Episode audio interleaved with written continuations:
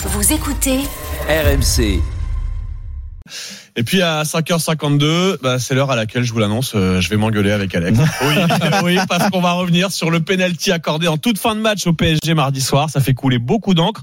Bon, faut dire que les règles sont floues et l'UEFA, pour l'instant, bah, se terre dans le silence. Oui, arbitrage, instance internationale et fiasco, les ingrédients indispensables pour un puits de divertissement sans fond. Au bout du temps additionnel, Tino Livramento de Newcastle touche le ballon de la main dans la surface. Penalty ou pas Je crois que Jeannot Ressiguier n'est pas sûr. Il va voir les images. et ça c'est positif. Il va voir les images. Oh, c'est pas sûr. mais après, C'est pas sûr. a augmentation de la surface Oui, mais ça corporelle et que touche c'est. Euh, pas sûr, il revient, qu'est-ce qu'il dit Eh oui, ça Peut-être que oui, peut-être que non, certainement, il va vers le point de pénalty. Et il va dire pénalty Il y a de la dignité hein, Ouais, ouais. sur la Le célébration. penalty, bah, faut dire que c'était à la 96e minute, Ouais, hein, on n'y croyait plus.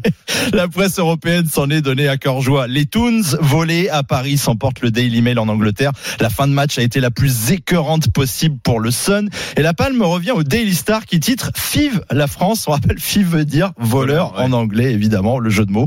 Les journaux espagnols aussi en ont profité et ont crié au scandale, comme le rapporte Fred Hermel dans l'after. Et là, on a perdu Daniel Riolo.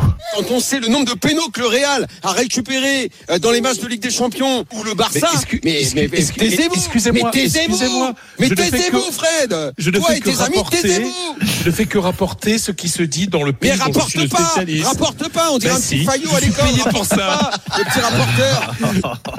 Tout le monde est un peu à cran. Ouais, hein, tous en forme. hein, ouais. Bon, si tout ça n'était déjà pas assez théâtral, reste encore à régler le flou autour de la décision de siffler penalty. Alors justement, Alex, que dit le, le règlement de l'IFAB hein, C'est l'organisme qui est garant des lois du football.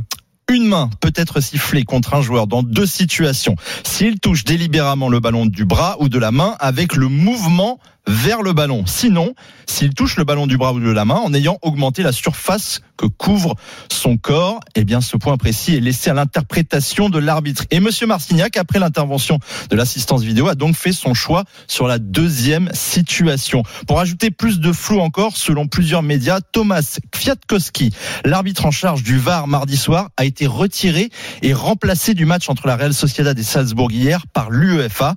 Est-ce une sanction Impossible à dire car l'instance n'a Mm. pas communiqué sur le sujet. Son silence depuis mardi est d'ailleurs un peu le symbole d'un sport devenu une parodie quand il s'agit de simplifier des règlements. Bah oui, on pensait que la VAR allait mettre fin aux polémiques autour de l'arbitrage. On en est très loin. En tout. fait, en tout cas sur les pénalties et les mains, bon, au moins ça nous offre des afters animés. Faut voir Exactement. le bon côté de Il y a un ce bon genre côté. de polémique. Et puis, euh, et puis de toute façon, il y avait péno sur Hakimi sur l'action d'avant. Mais bon, on va pas rouvrir tous ces débats ce matin. Allez, 5h54.